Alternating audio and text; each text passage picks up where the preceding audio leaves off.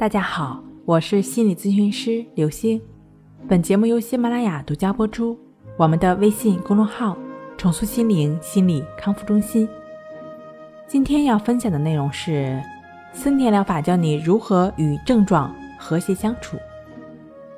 与症状和谐相处的方法呢？你需要了解两个要点。第一，就是森田疗法本身的要点；第二，就是不问症状。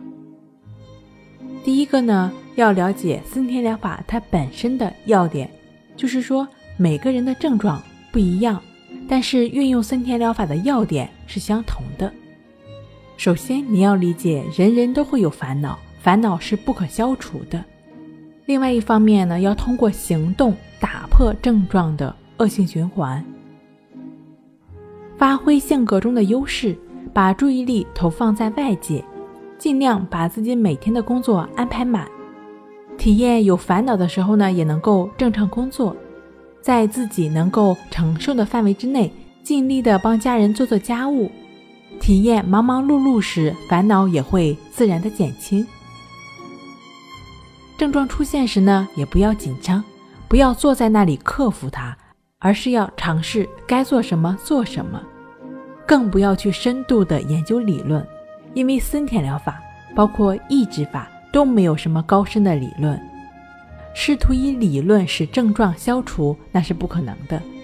因为我们教导的都是在症状出现的时候呢，就只是知道但不管它。第二个不问症状，森田理论的基本原则有一条就是不问症状。它的意思呢就是说，整天诉说症状就是在强化症状。让自己的注意力专注在症状，而导致恶性循环。所以说，这也就是为什么我们会提倡强迫症、焦虑症等等的神经症的患者呢，不要去加入什么群聊或者论坛，因为在这种群体的活动中呢，更多的都是病友，病友之间的相互鼓励呢，可能在一定程度上对于自身来说呢，能够有一些帮助。但是更多的，大家都在诉说症状。我们接待的很多的来访者中，本来没有什么问题，那在网上一查一看一对照，问题就被强化了。